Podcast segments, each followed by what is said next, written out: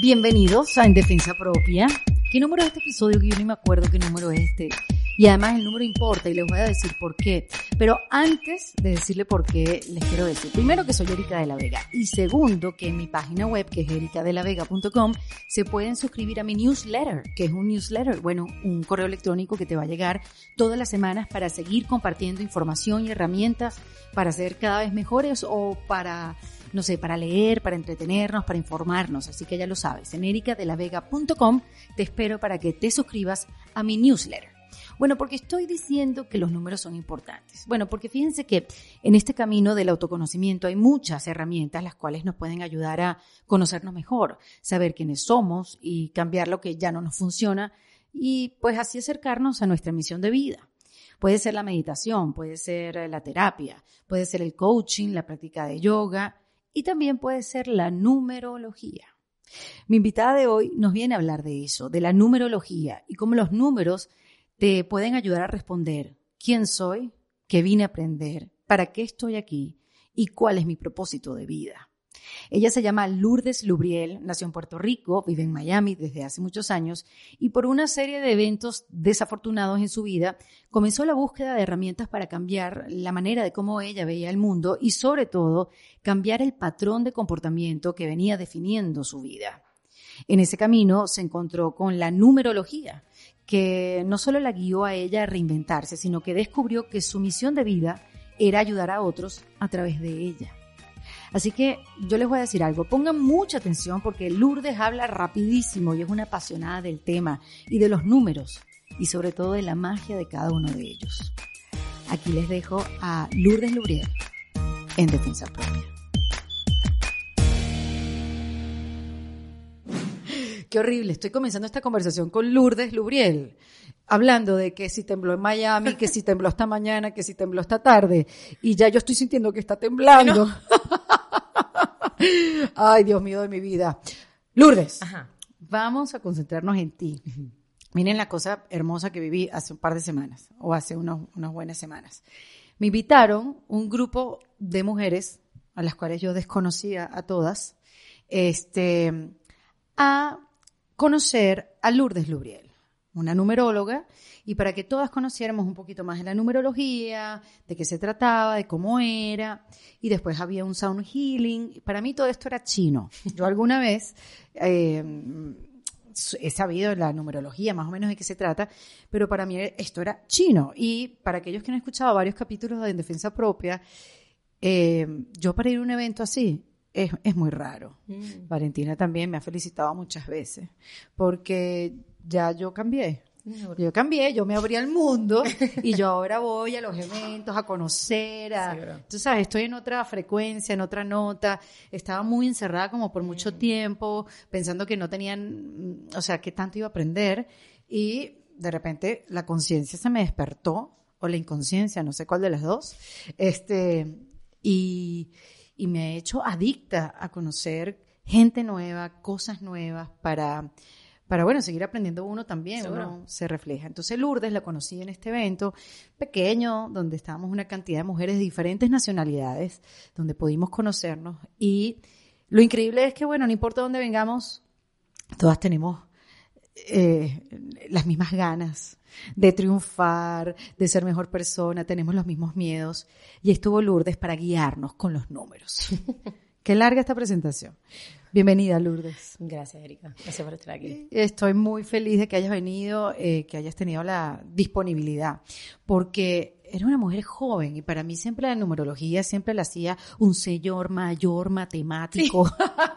Mira, que tienes que llamar a este señor y entonces el señor te veía los números, ¿no?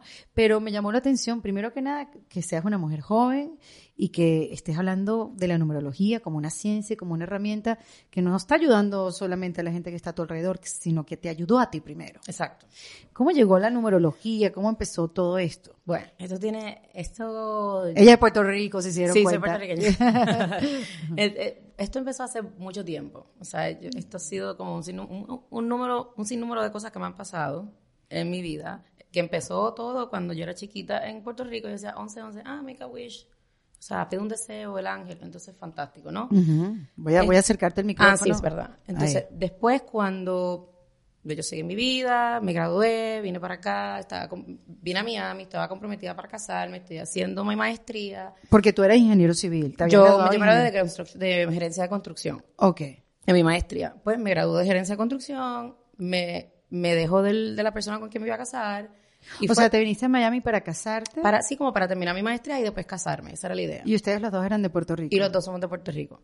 Okay. Y éramos de Puerto Rico. Y entonces, ¿qué pasa? En un año, ese año, eh, simplemente pues me dejé del novio, se acabó la, eh, la maestría, se cayó la bolsa en el 2008. Ah, eh, que vino la estate, y yo dije, ¿qué voy a hacer yo ahora con mi vida? Literalmente, yo, o sea, ¿quién soy? ¿Qué voy a hacer? O sea, yo, yo, le llamo el quarter life crisis, o sea, como una vida, ¿cómo es que se dice eso? Como una, una, crisis, una crisis existencial a los 25 años. Entonces, este, y empecé a buscar, empecé a buscar, a buscar, a buscar, ¿qué pasa? Me volvió otra vez lo de 11, 11, ah, 11, 11, 11, 11. ¿Cómo te volvió? Como que lo empecé a ver otra vez. Mira que aquí no estamos apuradas, queremos conocer. O sea, aquí el 11, 11 lo empecé a ver. Entonces me, me, me pareció interesante que un día estaba en, en un supermercado y en el supermercado vi una amiga mía de Puerto Rico que me dice, ¿tú te acuerdas cuando nosotros hablábamos del 11, 11? Que era ver la hora. Ver la hora y decíamos, make a wish, pide un, eh, pide un deseo, un ángel está ahí. Entonces, y de momento yo dije, ¿de dónde yo salí de eso? ¿Cómo, cómo, uno, cómo nosotros aprendimos esto? Y de ese momento empezamos a, o sea, a buscar un montón de información. No existía nada. Existían tres websites en Google de 1111. That's it. Ajá. Y yo decía, empecé a leer, empecé a buscar, a buscar, a buscar. Y entonces, en ese momento, me acuerdo yo que estaba, después fui a Kinkos en todo este research. Yo entré como en un, en un cacún, en una, o sea, yo no quería hablar con nadie, yo estaba en mi mundo, de yo quería ver de dónde ah, sale esto. Ya, sí, te concentraste, me fue tu escape de toda la situación. Mi escape, pero mi encuentro fue a la vez. Es interesante porque uno, fue un momento que me tuve que retirar de lo que yo conocía, porque todo lo que yo como conocía pues no se me dio. Claro. O sea, se supone que uno se gradúe, bueno, lo que te enseñan, se gradúe, te, eh, case, la casa, los hijos, la cuestión, y eres, y eres feliz. Y yo, espérate, esto, esto no a mí no me funciona. Eso no me resultó. Ok, pues entonces, ¿qué significa esto? Cuando estoy en Kinkos, no se me va a olvidar, hay un muchacho... Kinkos aquí es una cadena de... De, hacer copias. Exactamente, de hacer cosas de oficina eso, que lo pagas como por servicio. Exacto, entonces... Y estaba allí y este muchacho que era de la India ve que estoy haciendo como unos papeles que tienen 11-11 y me dice, ah, 11-11, make a wish del ángel. Y yo me quedé como que, espérate, espérate. Tú eres de India. O sea, tú, yo le dije, ¿de dónde tú eres? No, yo soy de New Delhi, yo no sé. O sea, empezamos a hablar y, ah, yo siempre he visto el 11-11 y me, me pareció tan curioso que siempre decía lo mismo. O sea, yo soy de Puerto Rico, cristiana, o sea, católica, me criaron, totalmente diferente cultura. Y este hombre me estaba diciendo lo mismo. yo, ¿cómo eso es posible? Eso me pareció increíble. Increí, Seguí, eh, seguí escribiendo, o sea, seguí buscando. Y eso quedó ahí como un episodio. Eso quedó un episodio, pero que, que, era parte de, o sea, utilicé el 1111 para seguir buscando. Y cada vez que seguía buscando qué significa, qué significa, me, me empezaron a pasar una, como unas sincronicidades. Empezó a aparecer gente, empezó a, a, lo empecé a ver en todas partes. Y entonces dije, ¿sabes qué? Voy a escribir una historia de esto porque esto es como esto, esto es como que yo me lo estoy, lo estoy viviendo yo, yo ni me lo creo. Claro. Entonces empecé, entonces escribí un guion sobre, tú sabes, que se, que se llamaba Misión 1111. De 11. Un guion, ¿y por qué escribiste un guion? Porque a mí siempre me encantaban los medios, yo siempre me gustaba mucho pelear. Pero no, exacto, no tenía nada que ver con lo que estudiaste. No, no tenía nada que ver, pero siempre sentía que era como que, no sé, quería hacerlo y lo voy a hacer. Punto. Next. O sea, fue como inspiración, o sea, esa fue la inspiración que me entró. Escribir una historia para que la gente la viera, para que fuera entretenida, porque yo decía, bueno, si en la televisión se usa para la gente dormir, dormirlas, se puede utilizar para despertarlas. Esa, esa fue la idea que me entró. Entonces, escribí todo el guion y todo, lo presenté, lo, ¿En dónde lo, lo en RCN, fuimos, yo fui a Colombia, eh, en Demol, o sea, había un montón de personas interesadas, y, pero no se dio. O sea, no, nadie, nadie, nadie cogió. Uh. Pero está bien. Y ¿Esto qué año fue? Eso estoy, fue en el estoy escribiendo aquí escapar para encontrarse. 2008, como el 2008. Ok. Voy a decir 2008. Ok. ¿Qué pasa? Pasó todo eso. Entonces me, le metí como dos años, estos fueron como uno o dos años, de verdad que como que fue totalmente diferente. Eh, eh, una experiencia súper maravillosa, sola, todo, siempre siguiendo el 11-11. ¿Y cómo te mantenías? ¿De qué vivías? Bueno, pues entonces, gracias a Dios, o sea, mi papá, que lo adoro y lo amo, o sea, fue como que dijo, bueno, eh, si eso es lo que tú quieres hacer con tu vida, pues, ok, yo te voy, yo te voy a apoyar y, pues, o sea, dejarlo. ¿Entiendes? O sea, que eso fue un súper apoyo. Claro. Y escribí la historia, todo esto, todo por el 11-11. Ok, no se dio. No se dio, fue una desilusión súper grande. frustración, sí. Qué sé yo, y entonces ahí después, después de eso, pues, Pero si te pones a ver eso es lo que pasa en la industria Sí, sí. de- todos los días de la vida. todo el exacto. El no es lo que más aparece. Él no, y yo, pero yo seguía como que seguía, qué sé yo, pero entonces fue como que llegó un momento en que, que, que no seguía, no resonó, no siguió resonando, entonces ya yo estaba como que, bueno, ese no es el momento entonces, porque ya cuando, ya yo acababa de vivir una experiencia de que el yo seguir el 11-11, todo fluye, Claro. me lleva a donde me tiene que llevar, y si no se está dando ahora es que ahora no es. En ese momento conozco al papá de mi hijo, entonces empiezo a salir con él y qué sé yo, y eh, eh, caí encinta de mi hijo. Que quedaste embarazada. Quedé embarazada. Rapidísimo. Ah, fue como, a lo- como al año y medio, dos Ah. años, Eh, más- al año y medio. Y entonces, este, bueno, estoy encinta. 11-11 quedó en pausa. 11-11 engavetado. Y sin ganas de meterle a tu profesión. Para nada, fue, voy, voy a ser mamá. Exacto. Me voy a disfrutar el proceso, voy a ser mamá, chévere, qué cool. Este, cuando mi hijo nace, a los, a las tres semanas, el, su papá cae preso.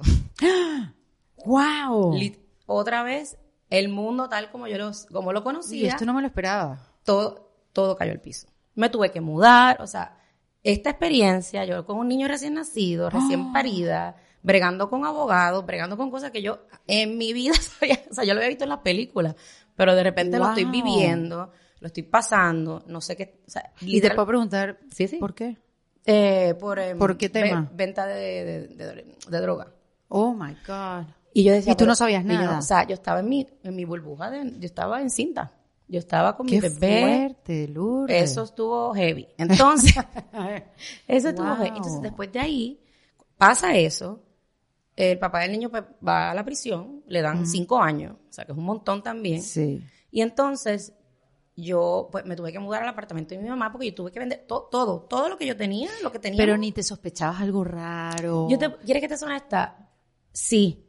Pero yo creo que yo estaba tan en el, en el cocoon o en la, en la burbuja de que estoy en, eh, que tengo un niño dentro de mí, que yo creo que si hubiese enfrentado esa realidad, podía perder el bebé. No, lo- claro, ya, la- ¿me además las mujeres somos muy así, como que hacerte la vista gorda, dejar pasar ciertas cosas. Pero lo estaba haciendo más por protegerme A ti. de mi embarazo. Claro. Porque si yo hubiese confrontado la situación, mi personalidad en aquella época bueno, era, ¿cómo estás haciendo esto? ¿Qué te pasa? Súper reactiva. Es muy reactiva. Entonces yo pues en ese momento, pues, me- como te dije, me metí en una burbujita, yo estaba con mi hijo, o sea, mi embarazo para mí fue maravilloso, me encantó estar embarazada, tenía una conexión brutal, mi intuición se despertó, todas estas cosas maravillosas que de verdad, pues las aprecié por eso, o sea, la Wow, mi embarazo yo no me conecté con mi, No. con mi intuición, estaba brava, o sea, el descontrol de que engordaba, Eso sí. tenía calor todo el tiempo, o sea, fue completamente diferente. Sí, pero- eh, Porque veas, cada barriga es, Es un que, mundo. eh, cada barriga es diferente, es cierto. sí. Entonces, nada, simplemente cuando eso sucede, yo me tengo que mudar, o sea, Mm. tengo que rehacer mi vida, o sea, literal, no tenía nada. Porque tú, claro, tu, tu decisión fue, hasta luego. Chao, o sea, no, no. Ah, Yo no dije eso en ese momento. no dije eso, eso fue parte de un gran aprendizaje. Yo me volví a meter en otra burbuja, pero en este- cuando yo vi, me vi sola con este baby que tenía tres semanas, con esta situación alrededor mío, y yo dije, ah, no, yo ahora lo que había em- em- empezado con Misión en C11, que era como un camino espiritual, o sea, en realidad era, era- se trataba de hacer la historia, pero yo empecé a, a tener como que unos insights y unas cuestiones espirituales, o sea, era, para mí era espiritual, el- todo lo que yo viví con eso cuando estaba escribiendo el guion. Yo dije, ah, no, ahora es el momento de meter, de- ya se acabó. de tomarlo en serio. Ahora lo tengo que hacer por mí. Me lo tengo que aplicar yo, porque yo tengo este niño y yo no me puedo dar el lujo ni de una depresión, ni de, ni de whatever. No puedo. No, por más que quiera, por más que me quiera caer, Claro. me tengo que caer diferente. Tengo que romper, Lo- tengo- el patrón que venía. tengo que romperlo. Sí, claro. Pero lo tengo que romper, pero tengo que saber construirlo de la única manera que ya yo sé más o menos intuitivamente uno sabe espiritual, pero le voy a meter caña a lo espiritual. Exacto. Literalmente estuve cuatro años con mi hijo, sola, porque yo no hablaba ni con mucha gente. Eh, empecé a hacer el curso Milagro. Ah, sí. El curso Milagros, eh, resúmelo un poquito. El curso Milagro es como un libro que, que es, bueno, el, según la historia es que fue eh, channel, como, ¿cómo se dice eso en español? Eh, canalizado, gracias, eh, por una persona, una profesora de Columbia University que era atea, que le- una persona, algo que le estaba diciendo que Jesús Esa es la historia de... Sí, sí. Y entonces, pues ella, parece que fue la, la voz fue tan fuerte que ella simplemente empezó a escribir, escribir, escribir, escribir, escribir.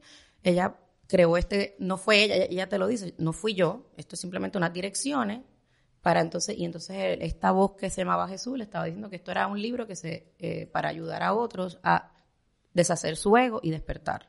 Porque además el libro es súper grande y eh, hay que descifrarlo un poco, ¿no? Es que- difícil. es difícil. es difícil sí. porque te deshace todos los conceptos que tú te crees acerca de ti mismo. Pero cuando yo digo que es difícil de leer es porque eh, es como está escrito, la Sí. manera como está escrito no es fácil de entender, no es que agarras tú un libro de autoayuda, Sí, un libro sí, de, del despertar de, tú sabes, de Correcto. autoconciencia, no, o sea, es una cosa que hay que estudiarla.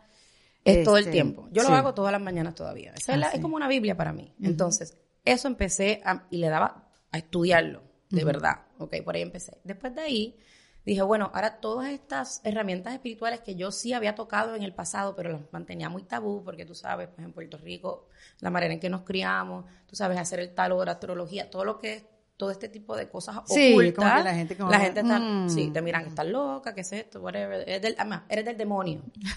Entonces, eres del demonio. porque Sí, como que no eras, no eras tomado en serio. Para ¿no? nada, para nada. Aunque todo el mundo iba a consultarlo.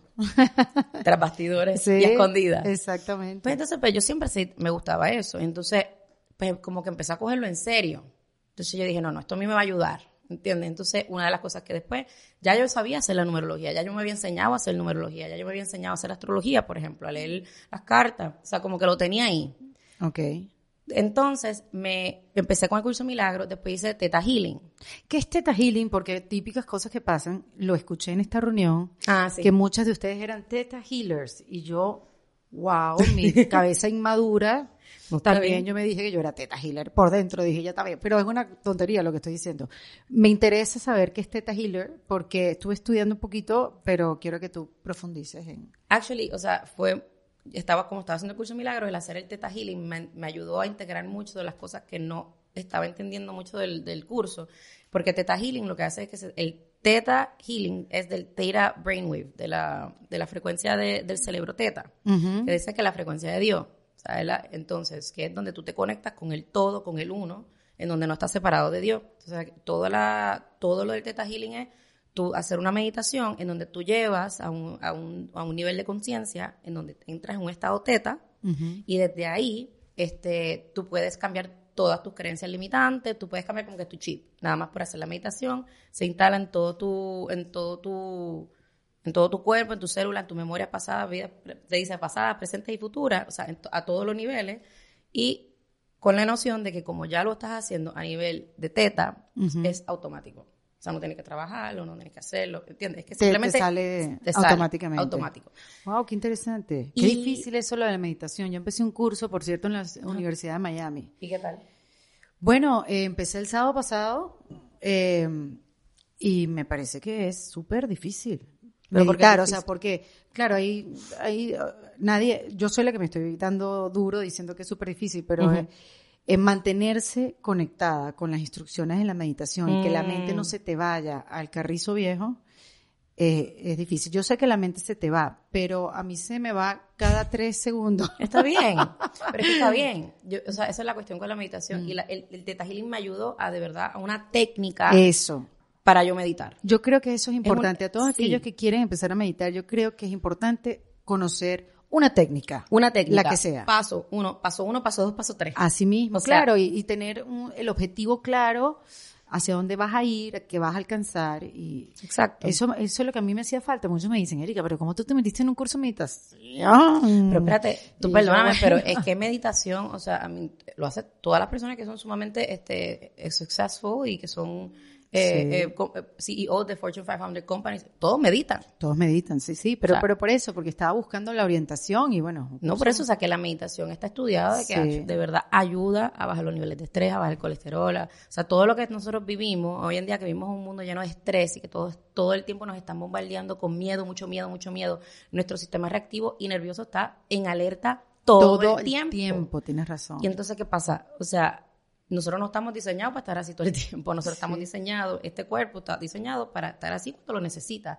Y cuando no lo necesita, vuelve a tu estado natural. Nosotros nunca volvemos a nuestro estado natural. porque siempre estamos todo el tiempo reactivos. Sí, es como si estuviéramos reactivo. en, ¿cómo se dice? En contracción. Total, todo el tiempo. En contracción todo el tiempo. y estamos tensos todo el tiempo. Sí, sí. Incluso cuando meditas, ¿qué pasa? Tú te das un break, o sea, estás dándote literalmente un espacio Te desconectas. Para- para conectarte te contigo. conectas contigo mismo, porque Exacto. ya no estás en este estado reactivo todo el tiempo, que esa no eres tú, ese es tu ego reactivo, ¿no? Sí. Entonces, cuando tú meditas, tú haces pausa, vuelvas hacia ti, ¿me entiendes? Y bajas, te vas al estado natural tuyo, que es el no reactivo. Qué interesante. Entonces, eso, el Theta Healing, por lo menos para mí, fue lo que tú dijiste, una técnica que me ayudó a simplemente aprender a de verdad meditar Ok. y, y a sentir su, este, pues, los beneficios, ¿no? Entonces, después de ahí, empecé a abrirme más y después ahí llegué a la, a, a la numerología. Y ya yo había estudiado numerología, o sea, yo sola. Claro, ya tenías un approach. Sí, ya yo lo sabía hacer y ya yo tenía libros del tema, o sea, pero esta numerología que me enseñaron me pareció maravillosa porque primero que resoné mucho más con ella y segundo que lo encontré súper fácil. O sea, la- el sistema era como que un cuadrante, lo haces aquí, lo aquí, lo sacas y, y entonces yo decía, ah, no, este es el que me, esto me parece bien porque esto es práctico. El otro te dice lo mismo, pero el otro, entonces los, como que el hay muchos tipos de numerología. y Entonces la, la más tradicional, la que se conoce, es la pitagórica porque vino de Pitágora. Y entonces, este, que es, es chévere, pero es como que siento que es, bien es como muy compleja. Ok. Está bien porque es sumar y restar, pero, pero es medio compleja. Ok. Cuando me enseñan esta, yo dije, ah, no, me fascinó. Y entonces, eh, y le empecé a hacer la numerología a todo el mundo. A, ma- a, mi, a mi papá, a mi mamá, a mi hermano, o sea, sin yo darse cuenta. Entonces, y, y a mi hijo y yo, por ejemplo. Y entonces lo que empecé a notar, pues, ciertos patrones. Por ejemplo, ah, pasó esto con esta persona, déjame ver cuál es, cuánto era que nació, déjame ver. Ah, entonces yo empecé a descubrir unas cositas que ya uno sabe, pero cuando tú las ves en papel. Te lo confirmó. Es como, wow. Y yo dije, es que de eso se trata la numerología. Eh, tú estás descubriendo dónde tú repites el patrón, porque el común denominador de todas las circunstancias, las cosas cambian, pero la que, la que, el común denominador de La todas que- las cosas eres tú. La que sigue siendo lo mismo eres tú. ¿Eres tú? Sí, Tú completamente. puedes cambiar, ah, no me gusta el trabajo, lo puedes cambiar, puedes cambiar el marido, puedes cambiar el novio, pues al final del día vuelve y repite lo mismo. Porque eso también me estaba pasando, porque me acuerdo que yo decía, porque es que yo, después de que yo viví toda esta experiencia con 11, 11, haciendo el guion y todo, y no se dio. De repente encuentro a esta persona, nos enamoramos, whatever, tengo un hijo, me pasa esto otra vez. O sea, Sí, claro. de nuevo, ¿cómo es posible? O sea, te ha pasado y con la primera también. Exacto. La primera vez que te pasó. Y entonces dije, es que no puedo seguir construyendo para que se me derrumba la cosa. Aquí, o sea, ¿qué está pasando aquí? Exacto. ¿Qué estás Dentro de mí. tú? ¿Qué estoy haciendo yo? ¿Qué estoy trayendo yo a la mesa?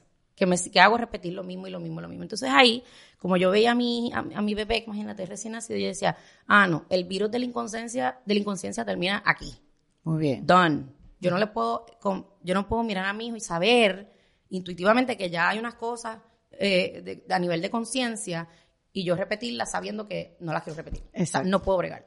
Porque eso sí que me va a dar mucho, mucha culpa. Y ahí sí me voy a latigar de verdad. Claro. Entonces, ¿qué pasa con la numerología? Pues empecé, a no, era una, fue una manera de yo empezar a decir, a ver, los patrones, que uno los sabe, pero es diferente cuando uno los ve en papel. Como que no puedes, la cabeza, es como que te hace un bypass a la cabeza, a la mente racional, que cuando tú empiezas a notar estos patrones, la mente racional te dice, no, pero empiezas a, a racionalizarlo todo, y todo tiene ah, un... como- Una explicación, una excusa. Una excusa. Exacto. ¿Entiendes? Entonces, con los números es como que, mi amor, puedes poner todas las cosas que quieras, pero míralo aquí. Y así fue que yo llegué a la numerología. Wow.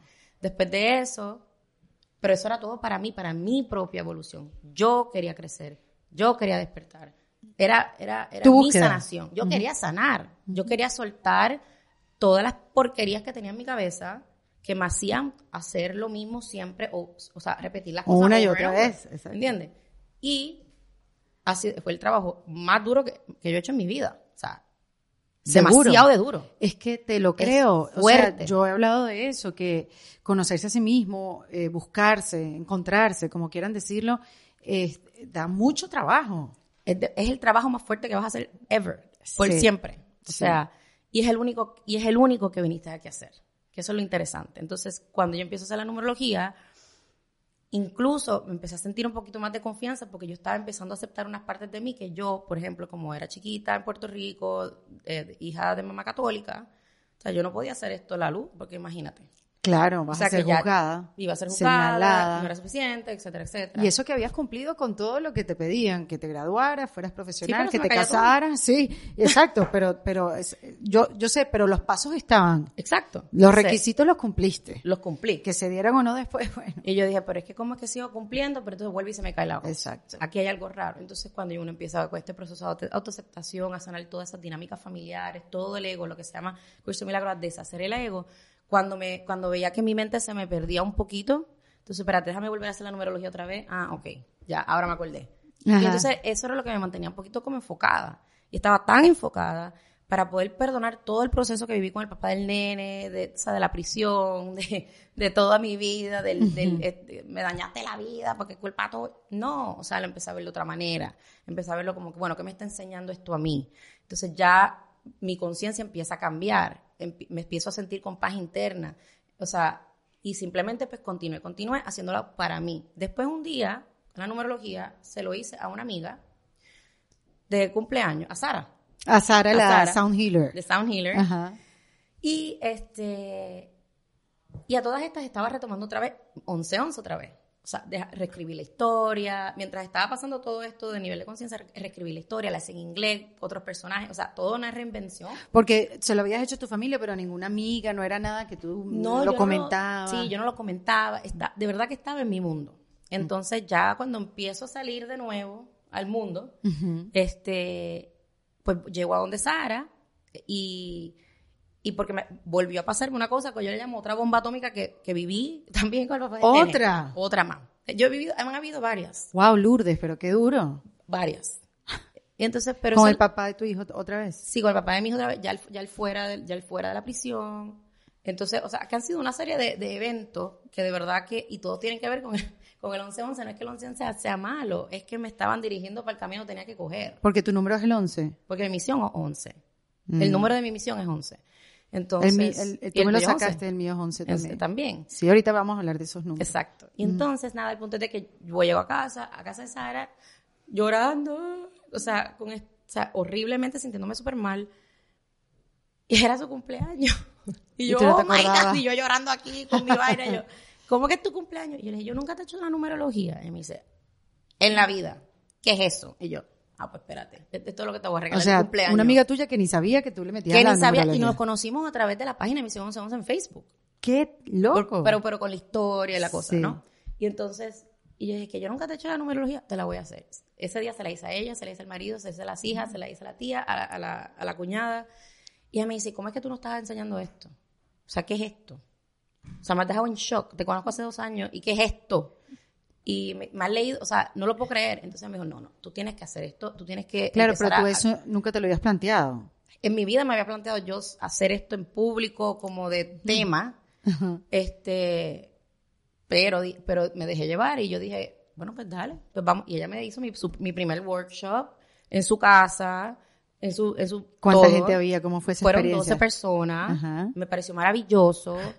Yo hice mis propias cositas, o sea, súper, todo fluyó. Y desde ahí siguió, siguió, siguió, siguió. Hasta que el año, te puedo decir que el año pasado yo dije, ok, ya. Soy numeróloga. Y se lo dije a mi mamá, se lo dije a mi papá. claro. Se lo, o sea, salí del closet. Claro, porque asumirlo era un problema. Sí, O era sea, lo veías como un problema. Es que ma- hasta eso fue parte de mi proceso, de mi autoaceptación. De ¿Y cuál era el miedo de decírselo a tus padres? El miedo era ser juzgada. De- hay, mucha, hay mucha dinámica familiar ahí de- que se tiene que ver con el ego. Entonces, pues, eh, parte de, que ahorita vamos a hablar de eso de los números, parte de mi, mi challenge, mi desafío, es el 2, entonces es negativo 2. So, a mí me toca la autovalidación, eh, o sea, tengo, busco validación mucho fuera de mí. O sea, lo voy a hacer para que, para que me quieran, o lo voy a hacer para que me Para den- ser aceptada. Para ser aceptada, porque si doy, van a ver mi valor y me lo van a reconocer. ¿Me Claro. explico? Entonces, siempre había ese tipo de, de dinámica en mi cabeza. Entonces, al yo decir, ¿qué es lo que viene a aprender yo? Me tengo que poner yo primero, amarme incondicionalmente primero, que tengo que aceptarme tal como soy, que sí, que soy así, algunos días soy divina y otros días soy de un demonio, está bien, pero no pasa nada, ¿me explico? Sí, A verme tal como soy, sin juicio. sí, que es difícil. Eso fue un proceso. Porque no, es que lo, lo sé porque uno es así, uno es mujer y uno sabe, y también los hombres le deben pasar, no sé a qué nivel, pero uno es el peor, la peor persona para uno mismo, uno es Total. su peor enemigo. Pero full. Porque pro- procra- procrastinas, disculpa la, la palabra que no me salió bien, y no te encargas de lo que te tienes que encargar. Porque cuando no te encargas lo que te tienes que encargar, entonces agarras el látigo y te dices, ¿por qué no hiciste lo que tenías que o sea, hacer? un catch 22, una, o sea, Exacto, no, no estás en paz con ninguna. Con nada. Exacto, y, y es difícil, como dices tú, como estábamos hablando, que es difícil conocerse y, y buscarse y, y poder estar en paz, este, porque uno mentalmente casi nunca está en paz. eso. Y es difícil hacerlo. Entonces, claro, como lo dices, conecto demasiado contigo porque, porque bueno, uno está en esa búsqueda y siento Seguro. que hay mucha gente en esa búsqueda. Yo creo que este especialmente este momento. año también. Digo, llevamos un proceso de dos años. Desde, porque hace dos años, el 2018 era un año 11, y después hablamos de los números. Sí, Y los 11, eso es lo que despiertan. O sea, eh, eh, te están haciendo mirar las partes de ti que no quieres ver para que las veas, veas tu miedo y, y tomas acción. simplemente no lo juzgues. Y te quieras, es amor incondicional, aceptación radical de quién eres. Y no es que, es que mucha gente piensa, no, por eso es que el trabajo interno es tan fuerte, porque tenemos tanto miedo de ver lo que hay allá adentro. Oh my God, y si es verdad, me morí porque soy mala persona. Ay, sí. Entonces, ese juicio es el miedo al miedo de que sea verdad. El miedo al El miedo, de que, sea, verdad. Y yo aprendí otras técnicas, gracias a la numerología, que seguí creciendo y había un miedo que estaba ahí metido, que a una buena amiga mía, que respeto muchísimo, me lo, me lo sacó. O sea, Te lo hizo ver. me lo vio y como yo respeto, entonces en otra ocasión yo hubiese reaccionado le he dicho, mira, vete para buen sitio, no quiero saber de ti, alone. Pero en ese momento, mira qué interesante, por eso es que toda persona que aparece en tu vida es un maestro y es una oportunidad. Y esa persona la admiro, la respeto, o sea, que ella venía de un sitio genuino para ayudarme, ¿entiendes? Claro. Y, y ella me decía, pero es que te estoy diciendo y te veo que te está... Yo me empecé a trencar, no, que, no quería escuchar lo que me está diciendo, pero como ya tenía un poquito de conciencia, yo le decía, no, no, lo tengo que escuchar, siga hablando. Claro, claro, aquí estoy. ¿Qué pasa? Fui y yo decía, y todo era el tema de algo de la de mamá, de la de ser madre, ¿no? Uf, y que es un temazo. es un tema. Pero cuando yo dije, no, yo tenía que trabajar con ella el otro día, o sea, que yo tengo que sacarme este miedo que, que está aquí, me lo tengo que sacar, no sé de lo que es, pero lo tengo que bregar. Me fui al espejo y ¿qué hice? Confronté el miedo. Dije, ¿cuál es el miedo? Eres mala madre. Ay, Pero me lo dije en el espejo. Yo sentí que una cosa se venía por aquí y por poco yo iba a llorar. Entonces, pero también a la misma vez sentí como mi propia resistencia de no llores. Ponlo, sácalo, no empieces a llorar. Y yo, no, no, no, no. No, espérate, porque yo mañana tengo que trabajar con esta mujer y yo tengo que bregar esto ya. Así. Exacto. O sea, y así fue y seguía, porque se me lo, me lo estaba diciendo a mí misma, pero tu cerebro no sabe diferenciar que es una persona diferente a la que te lo está diciendo. Claro, decírtelo a ti mismo, de frente a frente, en el espejo. Punto. Y eh, eres mala madre. O sea, porque ese es el miedo de que sea mala madre. Sí. Eres mala madre. Me lo, me lo tuve que decir tres veces. A la tercera vez, ah, ¿qué hice? No pasó nada. Toqué mi miedo. Claro. Lo dejé ir, lo solté. Y después yo sentí que el pecho me, me hizo así. O sea, imagínate como uno se contrae y siempre está cerrado Sí. por el miedo. Y entonces viene alguien y te hace así, ¡pap! Te desmorona. Sí. Y Entonces, pues esto, esto es sencillo, esto es ley de, esto es ley de física, ¿ok? No, eh, cada estructura es igual, es lo fuerte, es suficientemente fuerte como su weakest point, su parte más débil. Ok, O sea que yo dije, bueno, pues yo, me- yo prefiero tirarme la parte más débil, que es el miedo. claro. Cuando, lo, cuando yo vi eso y sentí eso, que fue que el momento que lo vi, fue el momento que me liberé. Yo dije, ah, ya entendí. Qué maravilla. Ya entendí. Y entonces, desde ese entonces, pues, o sea, as- así ha sido. Esto lo hago, lo- son cosas que yo he hecho para mí, porque yo quiero crecer, porque no quiero, porque quiero estar en paz. Ese miedo era precisamente lo que a lo mejor me iba a hacer ser mala madre. Sí. Porque eso es lo que pasa. Los miedos, en vez de enfrentarlos y verlos por lo que son, que son nada, que son cosas de tu imaginación, que te estás creyendo como verdad, y uno les huye. Porque uno dice, yo no quiero ver eso, porque si eso es verdad, oh my God, soy mala persona. Claro, te hace la vista gorda. Tú dices, no, eso no me está pasando a mí, no, yo no, No, no, estoy no, sintiendo eso, yo no estoy sintiendo eso. Pero eso es lo primero que te está haciendo. Entonces tú es más fácil decir, no, es a culpa de él. Es culpa de Claro. aquella. Me pasó, ellos me hicieron a mí. Esto me pasó a mí. Sí. Entonces, lo que estás haciendo es que te estás literalmente eh, separando más de quien tú eres. Exactamente, te estás desconectando más. Mucho más. Porque entonces lo que te está pidiendo esta persona es que vea este juicio que ya tú tienes dentro de ti, que te estás reaccionando porque simplemente te lo está mostrando dónde está. Porque si no, si no te molestaría, no reacciona. Claro. Te están enseñando dónde tienes que... ¿Y cuánto tiempo llevas tú estudiándote? Yo creo que eso es toda la vida. Esto no Pero a conciencia. O sea, lo digo porque pareciera que es un estudio que nunca termina. Es que no termina, o sea, no termina. Cuando yo, pues, cuando ya no necesita el cuerpo para estar aquí para aprender más nada. o sea, como le llaman el enlightenment o el, el, el- ¿cómo se dice eso en español? Eh, el enlightenment. ¿La qué? Iluminación. El ser iluminado. O sea, perfecto. Yo- no yo- solamente aprendo números, sino de inglés. pero no, pero dale, el- dale el Spanglish, perfecto, Sí, porque hay sí. mucha gente que... le- el nuevo idioma, ese es el nuevo, idioma. idioma. Bueno, así es que hablo yo. A hacer, Exacto. No sé, por eso te Spanglish. pregunto. Sí, sí, sí. No, pero entonces, y, y ese es el tema, yo creo que esto es un tema, esto es un proceso, esto es toda la vida. ¿Y cuándo decidiste entonces enseñarle numerología y atender a la gente para ayudarlos con esas técnicas, con todas estas técnicas que tú habías aprendido más para ti que para los demás? Por eso entonces llegó un momento que alguien me dijo, y también fue, y por eso es parte de mi misión también. Eh, llegó un punto en que cuando tú haces todos estos procesos internos, es necesario que, que lo hagas para ti. Tú te estás sanando, tú Claro. estás buscando ese maestro interno, está- lo, estás, lo estás haciendo, lo estás trabajando. Claro, no puedes ser mentora de nada si por dentro estás hecho una, Exacto. un 8. Y llega un punto en que tú sientes como que, oh, espérate, sería egoísta de mi parte yo quedarme con todo esto para mí. Hay gente que lo necesita y simplemente compártelo. Lo que haga la gente con eso, eso no te incumbe. Ok. Pero, y, y sentí como es, es un llamado que te dice, ok, empieza a hablarlo, empieza a compartirlo. ¿Qué Este, dijeron tus padres cuando le dijiste? Ah, bueno, bendito. Mi mamá, no, ahora ellos todavía no entienden, pero ahora como que me apoyan. Bien. Me apoyan, les encanta porque me ven contenta, me ven feliz, me ven en paz. Claro. Mi vida cambió completamente, a mí nadie me lo puede contar. Claro. O sea, esto no es que yo no te estoy vendiendo, o sea, no es que estoy vendiendo algo para que, no, es que de- mientras más yo trabajo internamente, más, primero, más paz tengo. Y segundo, mi mundo cambia, literal, es como una película. O sea, yo empiezo a hacer mi trabajo interno, tengo algo en la cabeza, lo trabajo aquí y automáticamente en mi casa se rompe una de estos, hay que cambiar, el- hay que cambiar la plomería, porque es el cambio en mí, es lo que hace que todo lo que está afuera cambie.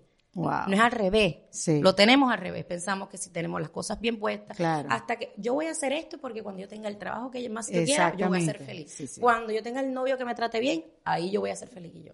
Por eso es que estamos tan desconectados y estamos tan perdidos. Y siempre volvemos a lo mismo, siempre cogemos la misma pareja, siempre pasamos por lo mismo, porque todavía lo que te está diciendo es, mi amor, afuera no hay nada que cambiar, es aquí. Sí. Es dentro de tu cabeza, en ti. Demasiada verdad esa. Sí, entonces... eh, y ¿Pero ahí qué fue te que- dijeron cuando te dije? y me dijeron, bueno, yo le hice la numerología a mi mamá. Y yo sé que ella es la- tan bella. Ella no entendió nada. Y ella fue un sacerdote amigo de ella en Puerto Rico. Ok. Ella me contó Ah, después. intenso. Porque tú sabes, ella decía, a mí se me hizo bien. Ella me lo contó después. Me dijo es que a mí se me hacía difícil entender, tú sabes, de algo que yo me habían enseñado que no era de Dios.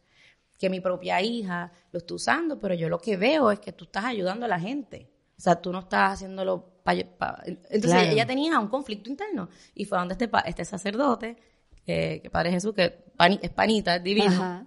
Y él ella le comentó y él le dice, pero Lourdes, mami se llama Lourdes, pero Lourdes, tú no sabes que los jesuitas todos usamos números, numerología. Yo soy el número 7. Y mami se quedó, ¿qué? Tuki. ¿Perdón? y él me dice, sí, es que es como todo en la vida, eh, Lourdes, mamá, mami. Tú puedes usar las cosas para servir a Para uno de tus maestros. O mal. El bien o el mal. Sí. Tu hija lo está usando para usar el, El bien. principio de Star Wars. And that's it. Ahí está. Ahí está. Entonces ella dice, pues déjala que lo haga, ¿entiendes? Si lo está haciendo porque Dios, entonces ahí hablan sus temas, porque Dios la está, est- o sea, la está llevando por ahí, pues por ahí es. Qué maravilla. Y qué entonces, bueno y desde ahí ella es maravillosa. O sea, ya no, no tenía ese conflicto interno que era como que, oh my God, mi hija es del demonio, pero not really, porque en verdad lo que estoy viendo, ¿sabes? Y ya, y mi papá, por otro lado, que es un ingeniero, o sea, cuatro más cuatro son ocho, todo es Sí, sí, estructura, estructura siempre. Y yo le empecé a hablar de que si los números me despertan la intuición, y ese sí que dijo, ¿qué? No, mi amor. ¿De qué tú me estás hablando? Y, pero con todo eso me apoya y dice, ah, estás haciendo, ay, estás haciendo muchas consultas, ay, te va bien contra, pues qué bueno. Tú sabes. Sí. Este, mi papá siempre me han apoyado, aunque no lo entiendan. Qué bueno eso. Me dice, no lo tengo que entender, yo te veo bien.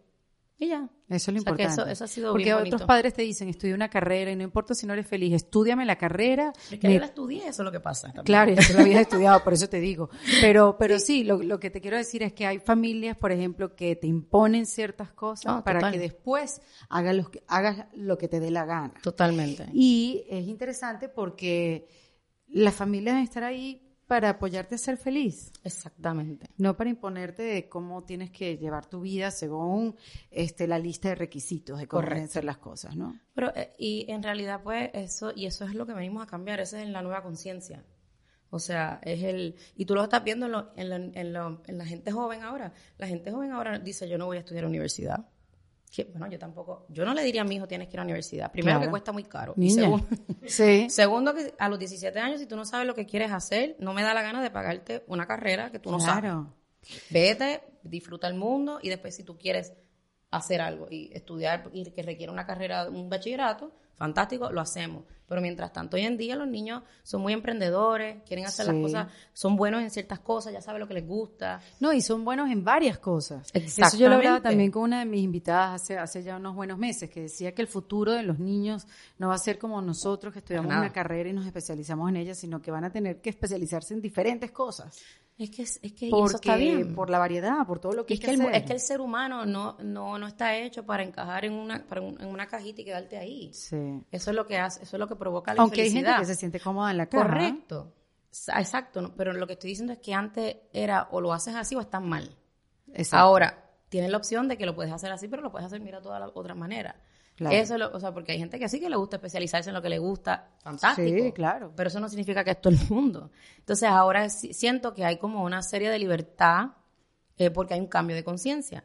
¿Y por qué eh, el cambio de conciencia? Háblame de los números, porque entiendo que cada año, primero, Ujú. háblame de, de- del año, de este año que representa el 2020. Am, fíjate, hay mucho optimismo. Yo, sabes, Eh, todo el mundo está 2020, visión 2020. Todo el mundo, sabes, está este nuevo despertar y lo ves en los cursos, en la televisión, en todo lo que está alrededor tuyo. Pero el otro día mi hijo Matías me dice, Oye, mami, este año mm, empezó un poco mal, ¿no? O Ay, sea, tan bello. yo, Matías, ¿por qué dices eso? Bueno, mira, la guerra de Irán, Estados Unidos, eh, los incendios en Australia, se murió Kobe Bryant, o sea, está todo mal. Y me dijo otra cosa, no, no, no recuerdo qué es. Y, está todo mal. Y yo, no, mi amor, ¿por qué estás viendo lo malo? Vamos a ver las cosas positivas. Y me dijo, ajá, ¿qué?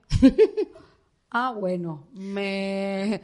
Este, Este, bueno. Entonces empecé con la teoría, imagínate, lo confundí más, porque le dije, bueno, Mati, tú sabes que las cosas que no pasan también son buenas noticias. ¿Seguro? Claro, pero que te- como un niño de 11 años. Pero él te que- entiende. Sí, bueno. Ellos entienden. eh, con ejemplos, eh, se quedó Sí. un poco como que, eh, no me has convencido todavía, pero, pero tenía un poco de razón. Si te pones a ver Sí.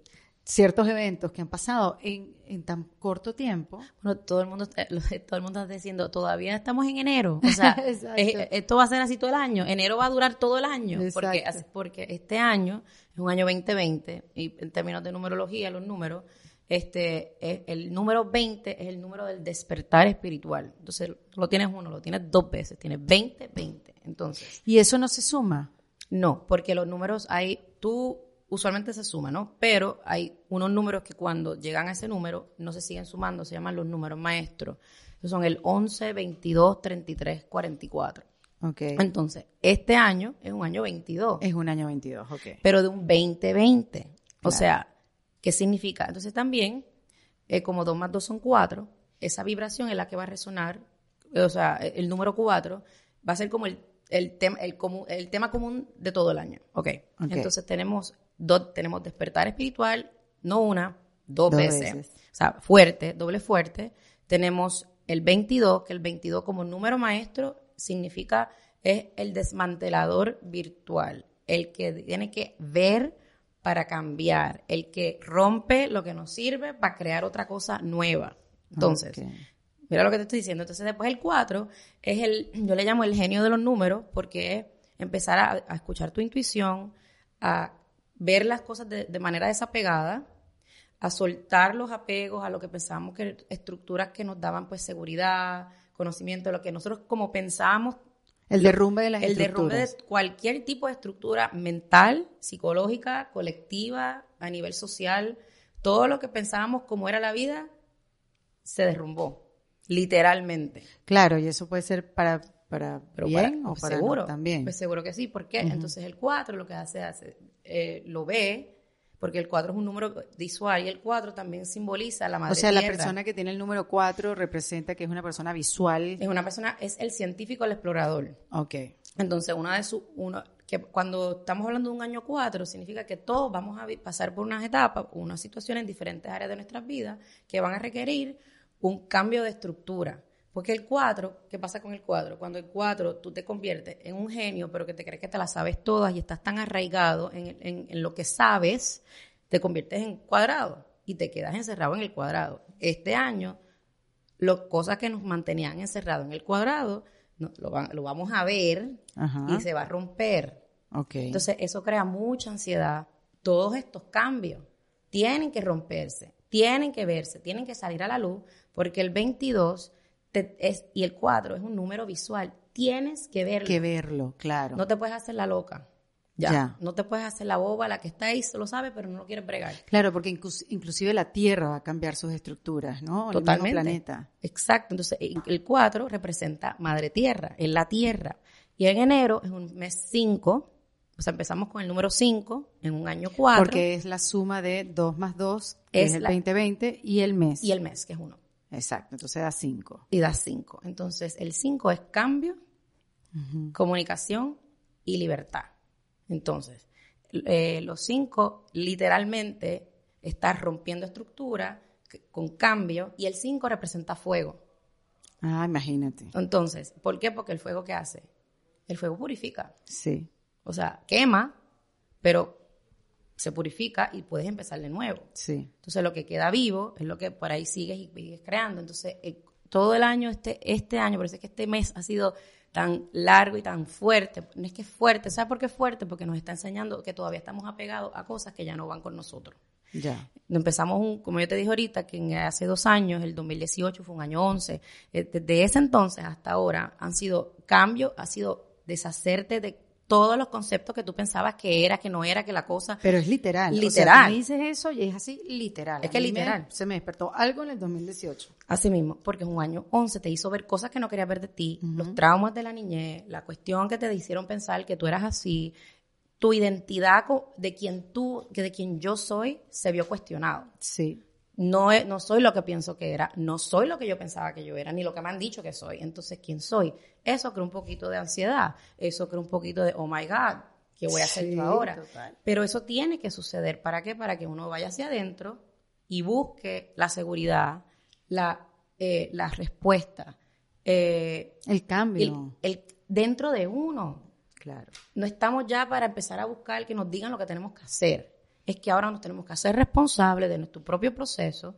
Hay guías, hay personas que con herramientas y cosas te ayudan, pero no es que ahora te agarres, te reguindes y dices, no, porque ella lo dijo y eso es lo que va a pasar. No, mm. esa era es vieja conciencia.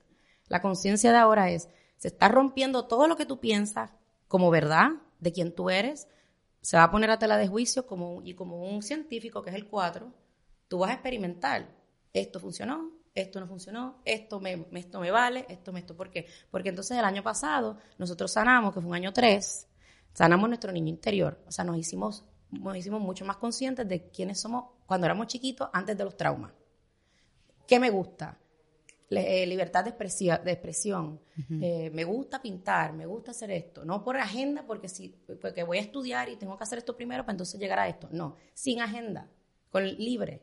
Eh, ¿Cómo autovalor, cómo me valoro, cómo me veo, cómo me merezco. Qué interesante. Yo estoy pensando todo, 2018, cómo fue el 2019 y todo, todo lo que estás diciendo, todo pasó, todo tiene sentido. Entonces, y ahora, ya, ya como que em, desenmascaramos todas estas máscaras que habíamos usado, que nos habían mantenido fuera de, de quienes somos por dentro. Volvimos como a esa esencia de niño trabajamos mucho, lo sanamos el niño interno y ahora en el año 4, que what? Ahora vamos a empezar a construir desde una parte de nosotros más genuina este, para poder hacer lo que queremos hacer. Ya la programación de antes, de lo que se supone que tengo que hacer para ser feliz, ya eso se derrumbó. Por eso es que muchas parejas se dejan, han habido Se toman decisiones. Eh, mucha gente está muerto.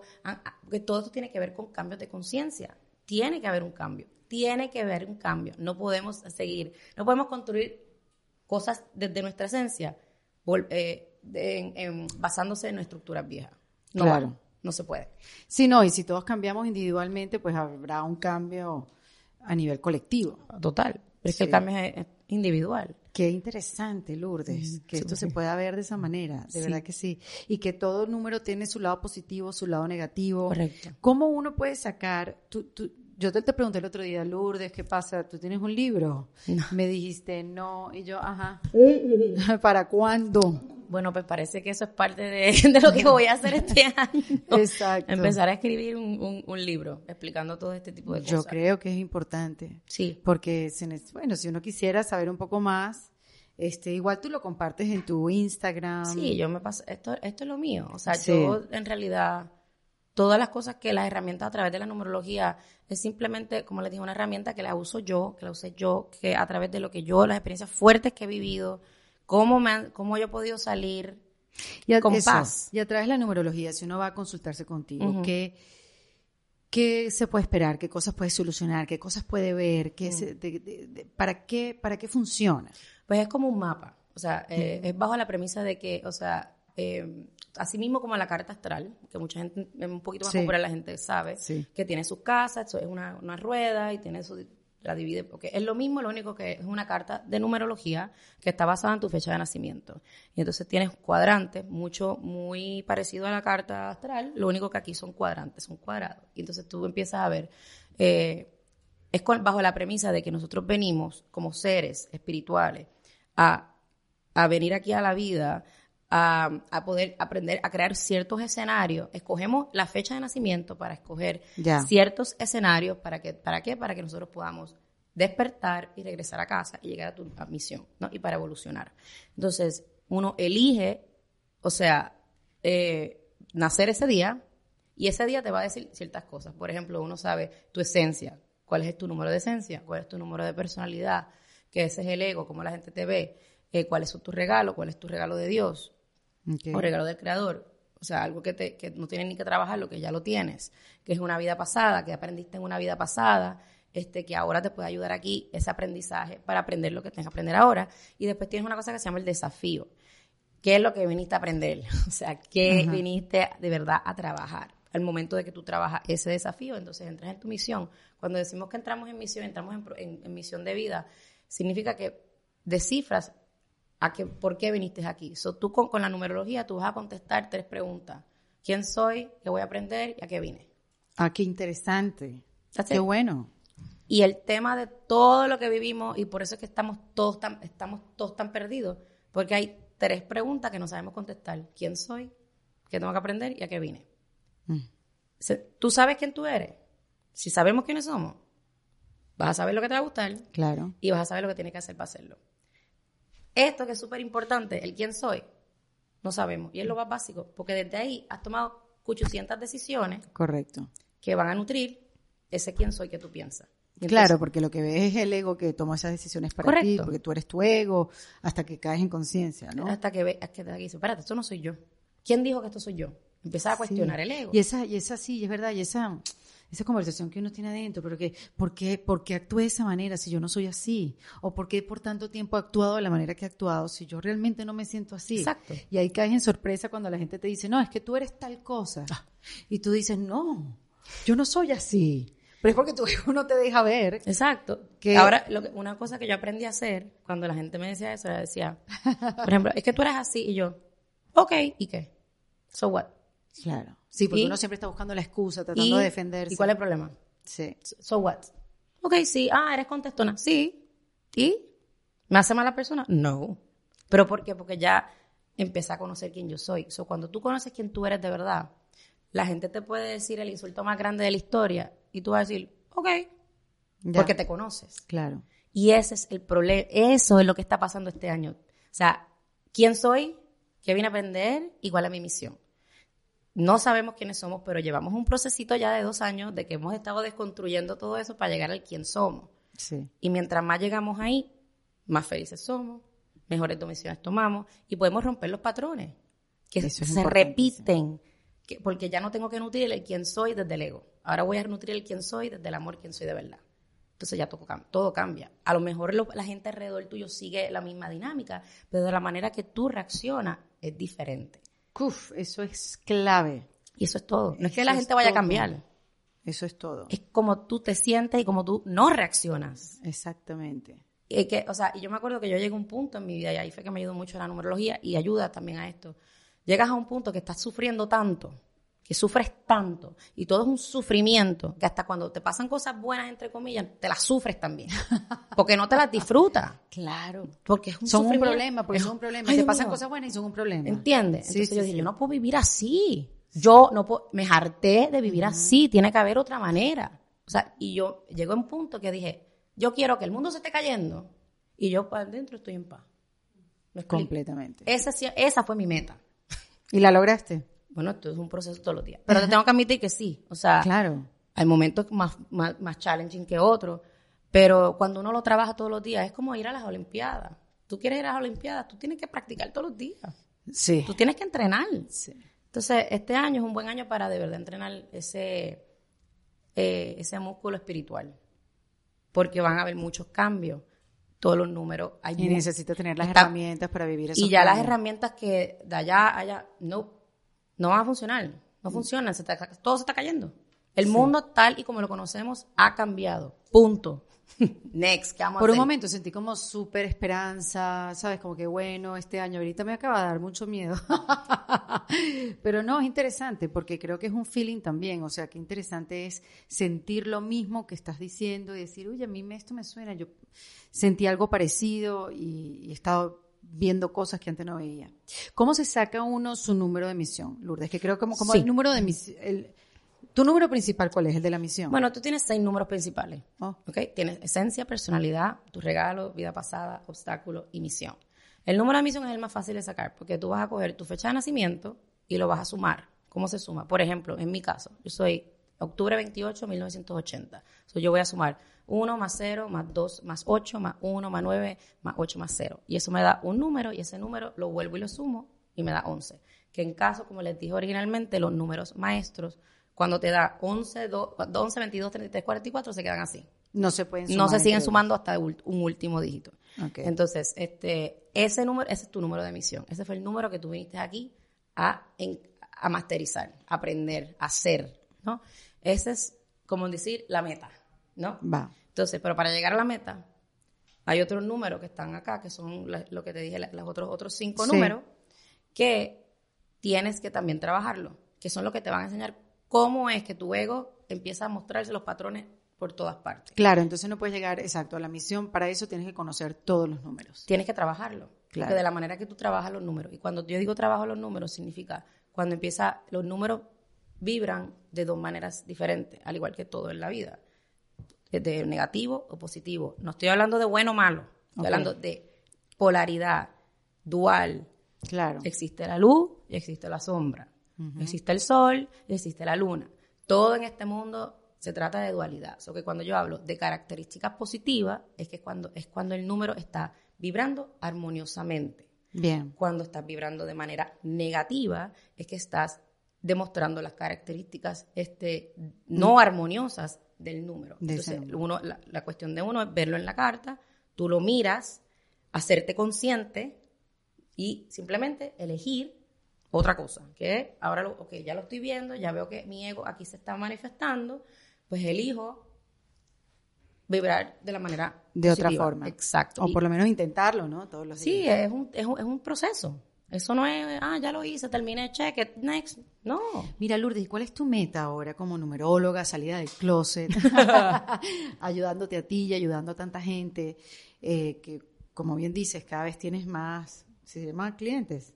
No, consultantes. ¿Será? Vamos a decir Sí, consultantes.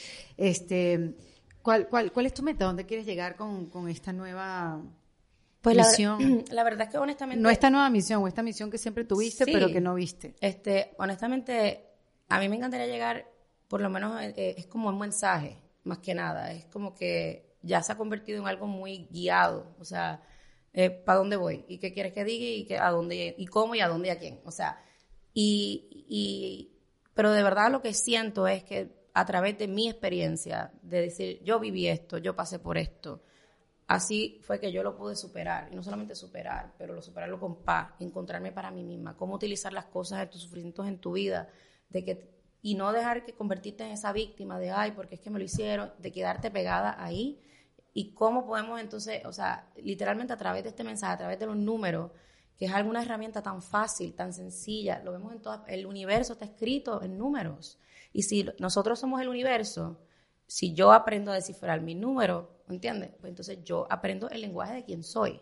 Claro. Y that's it. Y al momento que tú identificas quién tú eres, que no eres lo que tú pensaste, que tú no estás limitado, que tú no eres limitado por circunstancias, que tú tienes el poder de simplemente realmente cambiar tu vida, no porque cambies afuera, sino porque adentro empiezas a conocerte quién tú eres.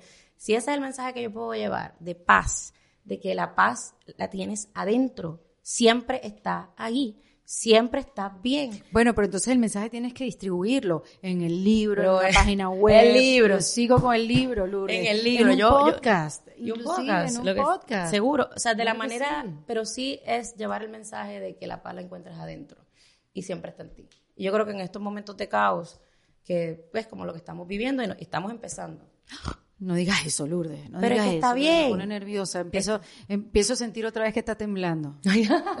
bueno, pues que tiemble.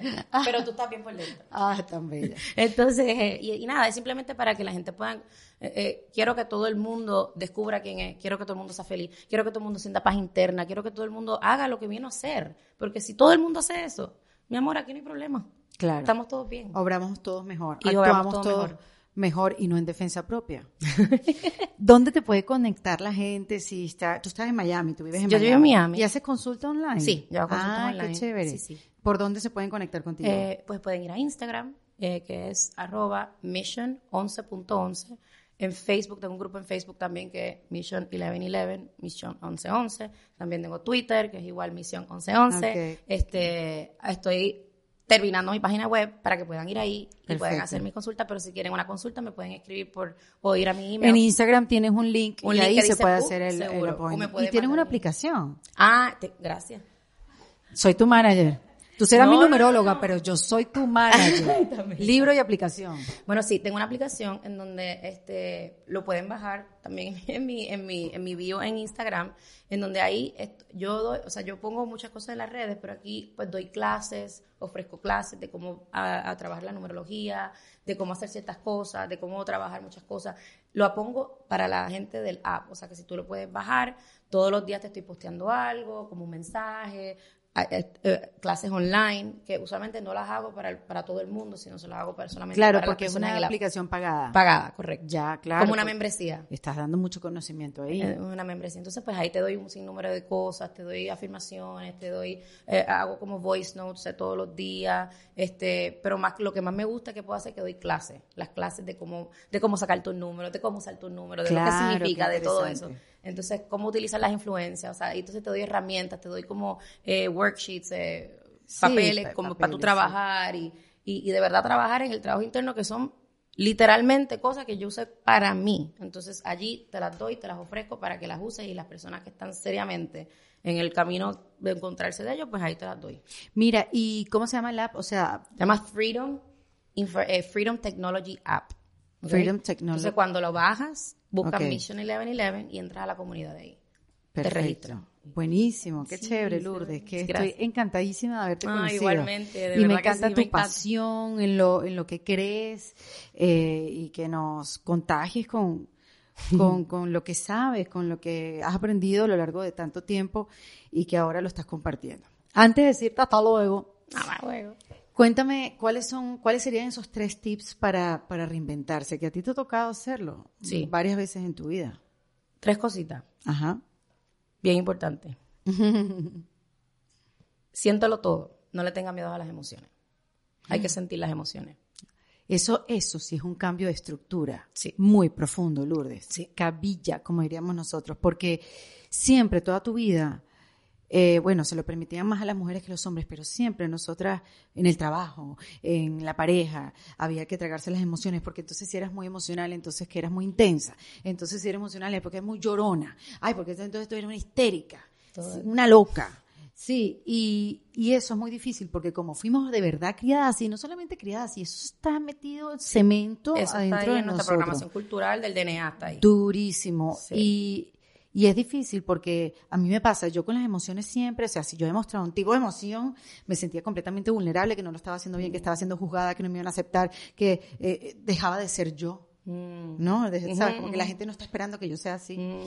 Y creo que eso a lo largo del tiempo, al final lo que me hizo fue daño. Exactamente. Porque me tragué demasiadas cosas que al, al final no importa. No importa haberlas expresado, no importa haberlas dicho, no importa haber tomado una decisión, sino que siempre para, era, es, es como, es como guardar una forma de ser para demostrarme a mí misma que yo podía seguir siendo esa. No sé si me Mm. explico. Sí, sí, te entiendo O sea, más que decirle a los demás, como que esta sigo siendo yo, sino decirme a mí misma, yo sigo siendo yo. Exacto. Y al final no podía ser Y en verdad no eras tú. Exacto. Porque el ser tú era que querías llorar ese día. Eso es ser así. tú.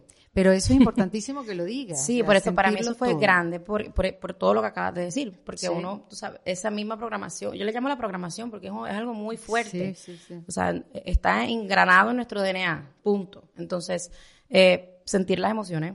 Otra cosa es aprender a estar eh, comfortable, Eh, ¿Cómoda? cómoda con lo incómodo. Ok, desarrolle su respuesta.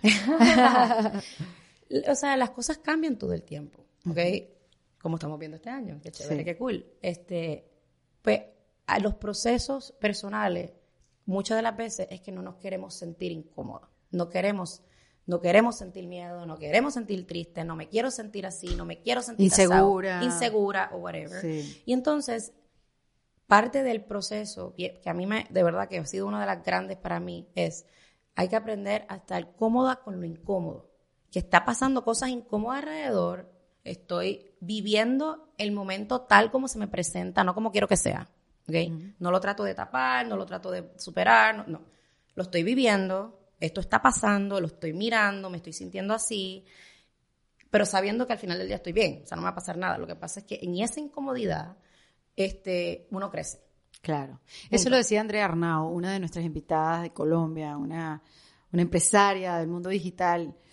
Ella decía eso. Eh, una de sus tips o parte de la conversación era tratar de buscar el sitio incómodo, Totalmente. porque es la única manera de mantenerte curioso, de, de- de La cambiar las cosas. Sí. Si no te estás sintiendo incómodo, eh, estás haciendo algo malo. O sea, estás haciendo algo malo, no, no estás creciendo. sí, Te estás en tu zona de confort. O exacto. sea, por eso es que para mí es estar cómoda con lo incómodo. Está muy bien. Mientras uno lo practica, de verdad, Sí, sí. te co- confía. Uno, uno se, uno como que siente la incomodidad, pero se te va haciendo más fácil. Sí, pero le das la cara. Le da la cara. Eso, te dije lo de, ah, y, y lo de tres, aceptarte tal como eres. Aceptación radical. Punto next. O ¿Cómo sea, uno logra eso, Lourdes? bueno, una de las cosas que te dije como al principio de la, del, del espejo, irte al espejo y pues confrontar, imaginarte que alguien te está diciendo algún tipo de juicio que no te gusta que, que te escuche y pregúntate por qué eso me molesta. Ya. Y vete al espejo y dítalo. Y Y trabaja. eres mala madre. Porque al final del día, el- nosotros corremos fuera de los miedos, no queremos tener miedo. Porque pues pasamos situaciones y experiencias en nuestras vidas que nos dicen por ahí no cojas, porque eso te va a pasar y eso te va a doler, ¿verdad? Pero lo que pasa es que entonces seguimos corriendo detrás, fuera del miedo, evadiendo, evitando, y lo que hacemos es creando exactamente lo que no queremos que nos pase. ¿Para qué? Porque el miedo es simplemente una herramienta también que sigas caminando. El miedo no existe, es el miedo, es el ego. Sí. Miedo es ego. So, el- esa elección de entre el hijo, siento miedo, sé que es mi ego, pero elijo el amor. Y ahí me enfoco. Y voy a sentir miedo, pero entonces caminar a través del miedo, no dejar que el miedo te aguante, como Sí. antes y siempre hacía. O sea, esas tres cosas para mí han sido, por lo menos en el último año, inmensas. Y una al final, por Ajá. favor, ríete. O sea, Totalmente. o sea, sí. porque yo entiendo que esto es súper difícil y uno la cosa y la Sí, vaina. sí. Oh my God, tienes que, ah, tienes que hacerte, o sea, ríete de ti misma. Hay que reírse en defensa propia. Hay que reírse. O sea, hay que reírse porque de verdad hay que reírse. Sí, Hay que reírse. tienes verdad. Uno se toma demasiado en serio. Demasiado en serio las cosas. Sí. It's okay. Estamos todos en la misma. Y en eso que dices de la aceptación, también aceptar que un día te sale bien y otro día no te Está sale bien, tan ¿y qué pasa? está, O sea, So what? está- es así. Cometí un error. Eso es la otra. En vez de decir, coño, lo hice, perdón, contra, lo hice mal, este, cometí un error. Los errores se corrigen. Las cosas malas se castigan. Deja de autocastigarte. Claro. Cometiste un error, simplemente lo haces diferente. Next, no pasa nada. Entonces, uno tiene que cometer errores para saber para dónde va. Claro, totalmente. Y es ahí donde de verdad Y eso es lo que y, ahí- y esas son cositas que si uno las practica realmente, al final del día es lo que te, o sea, uno va a tener pan, no, no, no, no, no importa dónde esté. Y eso es lo que en verdad es, o sea, tener pan, que el mundo se cae, que tú estés en paz. Lourdes, o sea, puedo estar hablando contigo Pero ya. 24 horas seguidas. Además que tú hablas con una velocidad y, y de verdad que sabrosa conversa. Ay, gracias. Ojalá viene una segunda parte. Tiene Ay, que tan venir. linda. Gracias, me encantaría. Un beso, Lourdes, y gracias por venir en No, Defensa gracias Propia. por tenerme, de verdad. Esto fue en Defensa Propia, grabado en los espacios de WeWork, producido por Valentina Carmona y editado por Andrés Morantes, con música original de Para Rayos Estudios. Recuerden suscribirse y recomendar el podcast. Yo soy Erika de la Vega y nos escuchamos en un nuevo episodio. Hasta luego.